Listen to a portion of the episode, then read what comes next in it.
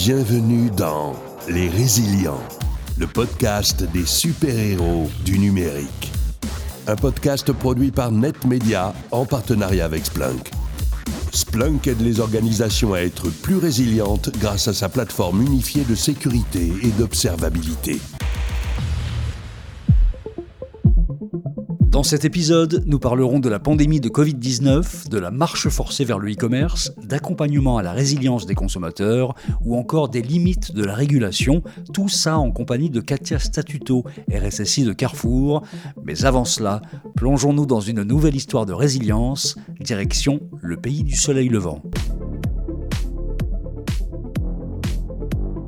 Dans la chaleur moite de Wuhan, capitale tentaculaire de la province du Hubei en Chine, sur un marché bondé, une vendeuse de fruits de mer ressent les premiers symptômes de ce qu'on appellera le Covid-19.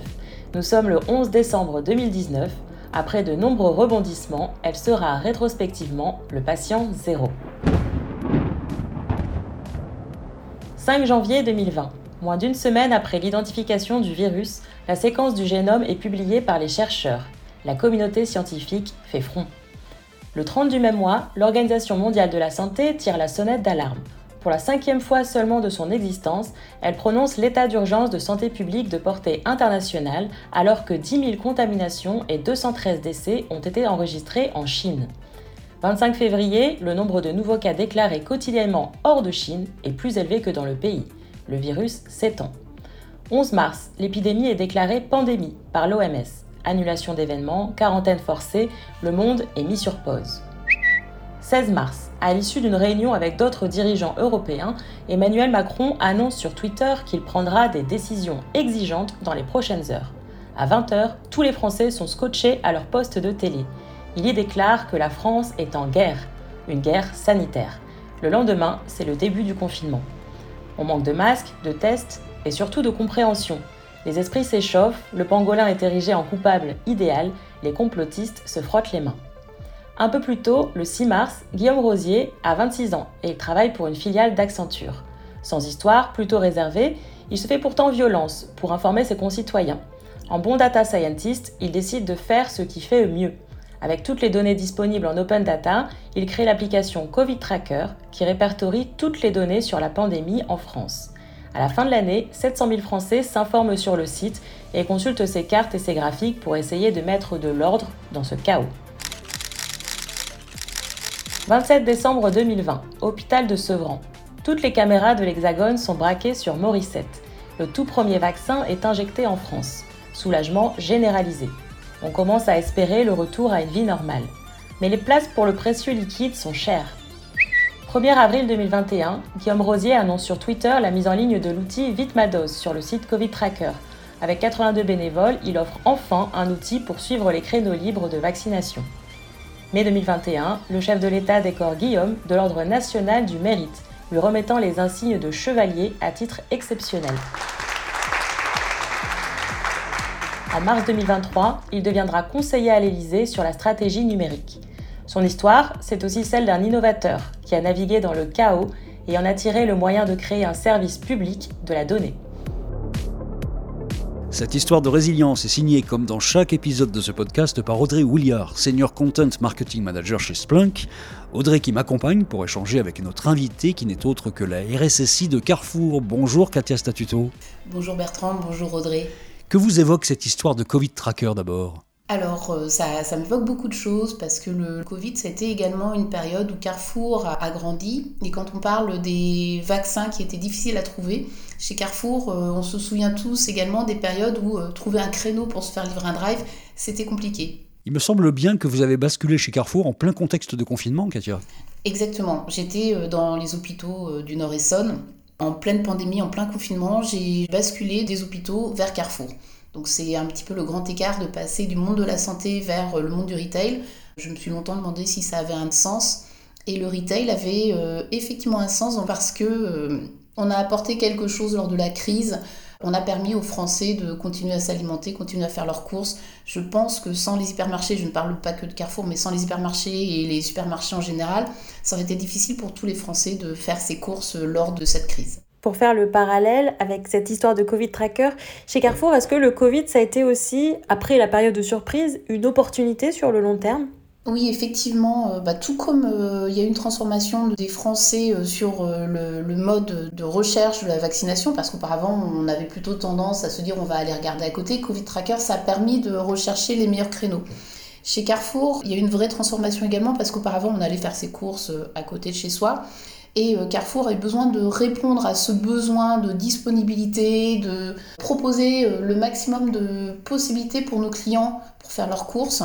Et donc il y a eu une vraie transformation, un accélérateur qui euh, a été mis en place grâce ou à cause du Covid.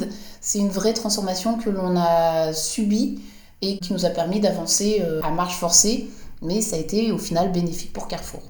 À quel niveau de la chaîne de valeur de la grande distribution le Covid a-t-il appelé des formes de résilience selon vous? Alors pour moi, il y a une vraie transformation parce que euh, chez Carrefour, on avait plutôt privilégié les magasins physiques et euh, lorsque le Covid est arrivé, bah, tout le monde a commencé à avoir peur de faire ses courses dans des magasins bondés de monde. Et donc, euh, tant le drive que le e-commerce ont véritablement explosé. Et euh, chez Carrefour, c'est quelque chose qu'on a un petit peu subi. On n'était pas forcément prêt à cette transformation. Donc, il y a vraiment eu une transformation numérique qui a dû se faire. Qu'avez-vous fait pour la résilience de vos clients dans cette période de bouleversement? Alors il y a eu beaucoup de choses euh, de fait. Quand je parle de transformation, c'était transformation pour nous, transformation également pour nos clients qui avaient l'habitude de venir chez nous et qui tout à coup ont dû commencer à faire leurs cours sur internet. C'est pas forcément quelque chose de facile pour euh, tout le monde. Et on a mis entre autres des euh, dispositifs spécialisés pour les personnes âgées, par exemple, qui avaient du mal à faire leurs courses sur Internet. On les aidait, on les accompagnait par téléphone, par exemple. Katia Statuto, quels sont les risques auxquels vous pouvez être soumis avec votre équipe? On a beaucoup de risques. Le premier auquel on pense, c'est bien sûr la fuite des données de nos clients parce que on a euh, beaucoup de données euh, liées aux cartes de fidélité, liées au compte e-commerce. Et euh, tout ça, on a une responsabilité pour protéger l'identité de nos clients et protéger toutes les données qui sont liées à leurs courses, à leurs habitudes de consommation, etc. etc. Depuis 2-3 ans, vous êtes dans une bascule cloud chez Carrefour. À quoi va-t-elle servir? Alors la bascule cloud, elle a plusieurs intérêts. Bien sûr, il y a le côté résilient du cloud qui permet de euh, redonder une infrastructure. Donc ça, c'est une première chose. Mais il y a également toute cette notion de scalabilité. Le e-commerce et les courses en général, euh, c'est toujours par pic. On sait par exemple que dans les périodes de Noël, dans les périodes du Black Friday, il y a des pics d'activité et pendant lesquels on a beaucoup de clients qui cherchent à se connecter. Les besoins en fait d'infrastructure et de disponibilité sont beaucoup plus importants sur ces périodes-là et c'est pour ça qu'on a besoin de pouvoir proposer plus de bandes passantes à nos clients et ça on ne pourrait pas le faire dans une infrastructure classique. Avez-vous un exemple de crise avec rupture de service que vous avez vécu et quelles leçons en avez-vous tiré Alors, on a eu une crise effectivement il y a deux ans sur euh, la branche Carrefour Assurance euh, c'était lié à un partenaire qui a eu euh, une attaque chez lui. La principale leçon qu'on en a tirée, c'est que on peut s'efforcer de sécuriser au maximum chez nous. Si on ne sécurise pas les accès et les liens avec nos partenaires, on aura toujours ce risque et euh, c'est vraiment la, la, notion de supply chain que je pense tout le monde connaît au niveau de la cybersécurité qui devient importante. Vous pensez que chacun doit être acteur de sa propre sécurité? Comment vous gérez cette prise de conscience en interne? Alors, effectivement, chacun doit être acteur de sa propre sécurité.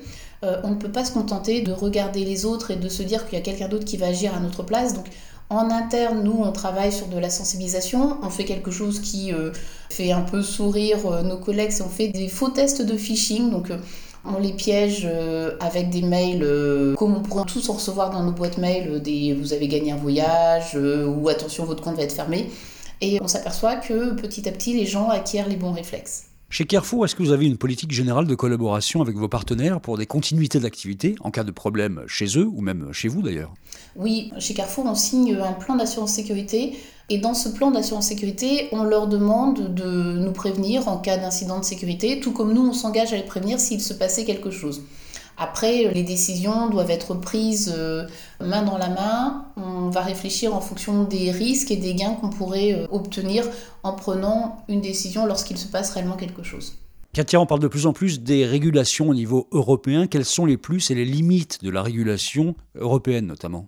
Alors, régulation européenne, moi je pense euh, entre autres au RGPD qui fait partie des grands règlements que l'on est obligé de, de surveiller, d'observer. En 2021, Carrefour a été condamné euh, parce qu'il y avait des manquements euh, au RGPD qui ont été constatés sur nos sites e-commerce. Tout a été réglé depuis.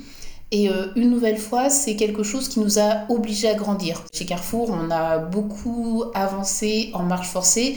Désormais, on s'efforce d'obtenir ce qu'on appelle un quart d'heure d'avance et de ne plus subir en fait ce qui nous est imposé. Donc le RGPD, on continue à le surveiller mais on s'efforce d'anticiper sur les, règlements et les besoins qui vont apparaître.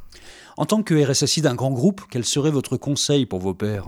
Alors, en tant que RSSI de Carrefour, moi ce que je conseille à tout le monde, c'est toujours de, même si on doit faire confiance à nos partenaires, même si on doit faire confiance euh, aux personnes avec qui on travaille, la confiance n'exclut pas le contrôle. Donc il faut toujours euh, mettre des garde-fous, toujours faire attention et euh, vérifier, monitorer, surveiller tout ce qui se passe en permanence. Vous l'avez compris, c'est un podcast sur les super-héros du numérique. Si vous pouviez être une super-héroïne ou vous pouviez avoir un super pouvoir, ce serait laquelle ou lequel?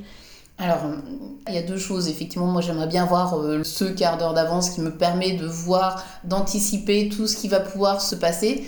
On travaille beaucoup sur les risques chez Carrefour et donc si je pouvais voir dans le futur euh, ce qui nous attend au niveau de la cybersécurité, ça m'aiderait à mieux prévoir ce que je dois mettre en place mais il y a également toute cette notion de faire collaborer, essayer de persuader les gens que chacun doit être acteur de sa sécurité, que chacun doit participer.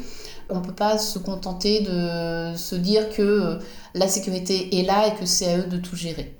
Et pour être un peu plus pragmatique, est-ce que vous connaissez une super héroïne ou un super héros du numérique qui serait intéressant euh, d'interviewer pour un futur épisode?